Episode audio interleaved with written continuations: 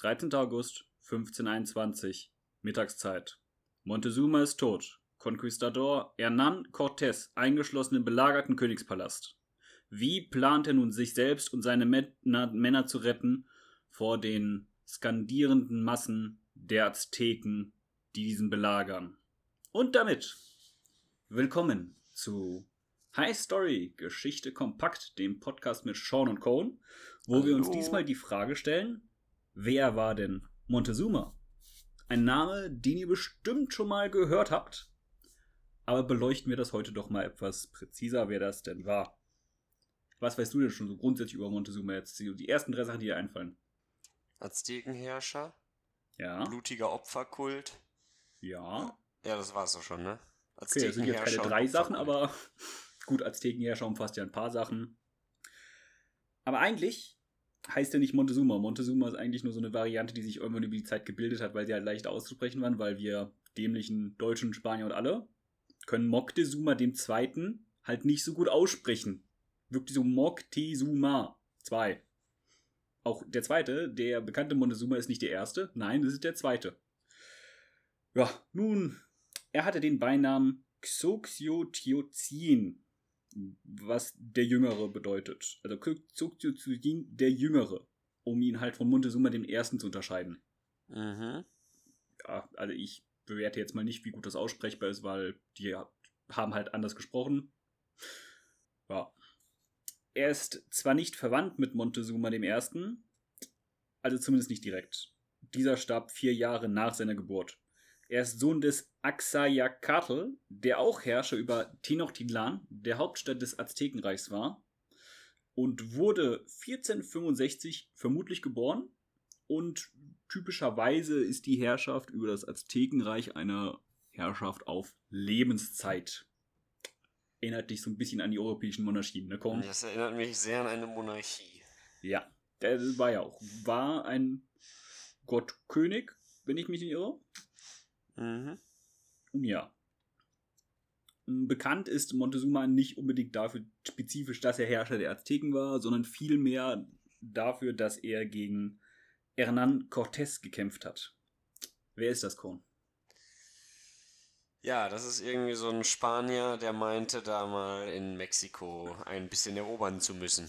Richtig. Hernán Cortés ist das, was wir heutzutage ganz modern den Conquistador nennen, der kolonisiert hat. Spanier, die sind ja ganz groß da in der Ecke gewesen. Und Montezuma hat halt gegen diesen gekämpft. Im Prinzip hat er berühmte erlangt, weil er zufälligerweise zu der Zeit gelebt hat, wo die Spanier übers große Meer gesegelt sind. Irgendwie, könnte man das so sagen. Ja. Ja, also seine Herrschaft hat 1502 begonnen und 1520 ist er im Alter von 55 Jahren verstorben. Merke die Anführungszeichen an den verstorben. Alt für diese Zeit, würde ich sagen, vor allem für jetzt auch wieder mit Anführungszeichen primitive Ureinwohner. Oder? Mhm.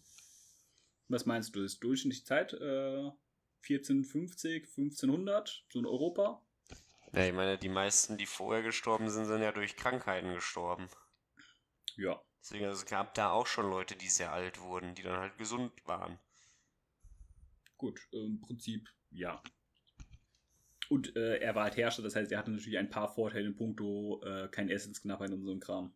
Mhm. Ja. Vor seiner Krönung war er Hohepriester für Huitzlipochtli, der höchsten Gottheit der Azteken. Ich finde, das lässt sich einigermaßen lustig aussprechen. Huitzlipochtli. Hitzliposse, okay. Ja, ne? Also, ja. Das ist halt, äh, die heißen alle so in die Richtung. Also, eigentlich ist es, wenn so ein Deutscher das ausspricht, bei allen ziemlich lustig. Ja. Die ersten zehn Jahre waren tatsächlich relativ unereignisvoll. Er hat einfach nur militärische Feldzüge abgeschlossen, die er geerbt hat bei seiner Thronbesteigung. Und das ist es eigentlich auch gewesen. Er ist halt auch nicht dafür berühmt. Deswegen weiß man darüber auch nicht so viel. Er hat halt irgendwie so ein Tal wieder gesichert, wo irgendwie richtig toller Wein oder so angebaut wurde. Mhm. Und die haben auch irgendwie ganz toll Steuern gezahlt und das war auch irgendwie gut zu verteidigen. Und halt er ein mit den erobert. Kriegsgefangenen gemacht? Ah ja, das ist. Oh ja, ein paar Kriegsgefangene auch und so ein paar Blutopfer. Ja, das war zum Beispiel auch der Tribut und die Steuern, die Leute gezahlt haben. Kriegsgefangene und Opf äh, Tribut. Also äh, nicht Tribut, ähm, Bluttribut oder Blutzoll. Hm, das erinnert mich jetzt auch an eine futuristische Fernsehtrilogie. Oh, ich überlege gerade, aber mir fällt gerade nichts ein, was du meinst. Egal. Äh, ja, ich dachte im ersten Mal an Star Wars, aber so, nee, Star Wars kann es ja nicht sein. Ähm, nun ja, politisch hat er den Adel gestärkt und auch in die Thronfolge eines Verbündeten eingegriffen. Der Prinz, der nicht König wurde, das waren Zwillingsbrüder, rebellierte. Dieser Groll führte dann später auch dazu, dass dieser sich mit den Spaniern verbündet hat. Was einen entscheidenden Beitrag leisten wird dazu, dass das Aztekenreich fällt. Ja, was die Lektion daraus, Cohen? Mmh. Feinde nicht verbannen, sondern töten? Ja, könnte man so sagen. Oder vielleicht einfach nicht in die Thronfolge von anderen Leuten einmischen. Also, nicht, dass okay. das heutzutage noch das große Problem wäre. Wir leben ja in Demokratien. Ja. Hm, ja, genau. Er hat also Bündnis mit den Spaniern gemacht. Apropos Spanier. Diese tauchten das erste Mal 1517 auf und Montezumas Spione berichteten minutiös über jeden Schritt, den diese taten. Und es kam der Befehl, handelt mit ihnen, wir wollen sie über ihre Absichten ausfragen, sollten sie zurückkommen. Es kam, wie es kommen musste. Sie kamen zurück und offizielle Abgesandte Montezumas slash Spione begrüßten die Spanier und es wurde Tauschhandel betrieben. Ja, leider ist da ein kleines Malheur passiert, könnte ich sagen. Es ist nicht direkt ein Malheur. Also die haben halt so ein bisschen den Juwelen und Gold geschenkt, den Spaniern. Also auch geschenkt, so als hier, krass, ist ja cool aber äh, kommt bitte nicht näher rein. Wir geben euch dafür dieses Gold und so und wir betreiben durch Tauschhandel. Was meinst du, ist dann passiert, Cohn? Die wollten als Zeichen ihrer Freundschaft den Spaniern gegenüber, haben sie ihnen ein Blutopfer dargegeben? Nein, nein, die haben ihnen einfach Gold und Juwelen geschenkt und ähm, die Spanier, sag mal Geschenke, Gier und Konvertierung zum Christentum trieben die Spanier dann nach Tenochtitlan, der Hauptstadt. Sie haben sich wirklich wie unbesiegbare Götter durch das Land geschlachtet, weil sie halt die Technologie hatten und es ist halt wirklich ein Mythos aufrecht gekommen, dass äh, die Spanier unbesiegbar sind.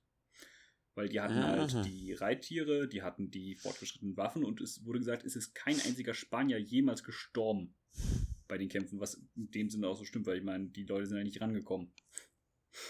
Ja, tatsächlich, äh, es gab da wohl eine Schlacht, da waren irgendwie, also es war zwischen Spanien Klackskalteken ja. Da haben irgendwie 10.000 Klackskalteken gegen die gekämpft und die Spanier haben genau zwei Leute verloren. Ja, das war auf jeden Fall eine ganz gute Quote. Ja. Nun ja, auf jeden Fall hat halt, die haben ihnen halt Goldjuwelen geschenkt und die Spanier wollten halt dann unbedingt Montezuma besuchen. Er sagt, nee, lass mal, ich schenke euch noch mehr Goldjuwelen und das hat sie dazu gebracht, noch mehr zu Montezuma zu wollen, zu besuchen in der Hauptstadt. Ja, was das dann ist zu dieser so die Sache, ne? ge ge ge geführt hat. Ja, so schlachten sich die Spanier durch das Reich und ihren wurde Unbesiegbarkeit nachgesagt aufgrund ihrer überlegenen Waffen und Militärtaktiken. Dann waren sie in Tenochtitlan. Es ist ein bisschen passiert, ein bisschen Freundlichkeiten, Austausch und so weiter und so fort. Und auf einmal nahmen die Spanier Montezuma aus fadenscheinigen Gründen gefangen. Dann passiert wieder ein bisschen was. Montezuma wird zu so einer Art Puppenkönig. Der wird immer nur mit den Spaniern rausgelassen, um Befehle rauszugeben. Er verliert so ein bisschen Legitimität. Und ist rebelliert.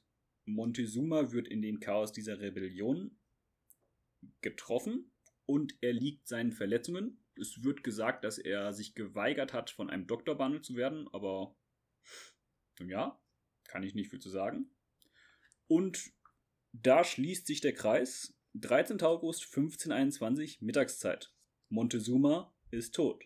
Conquistador Hernán Cortés ist eingeschlossen im belagerten Königspalast. Wie es weitergeht, das wissen wir. Nicht wahr, Korn?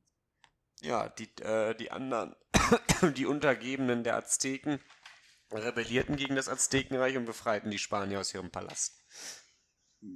Ja, im Prinzip, es gab dann eine blutige Nacht, so wird sie genannt hier, äh, Noche Triste, also die traurige Nacht oder so, wenn man das äh, übersetzt.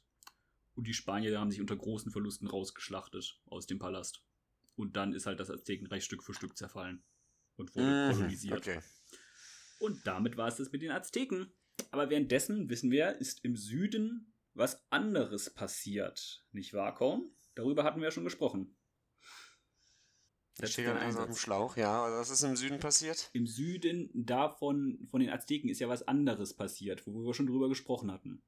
Äh, es liegt ja südlich der Azteken, Galapagos-Inseln. Die Maya. Die Maya liegen im äh, Osten. Südosten. Ja, ja, ja, gut.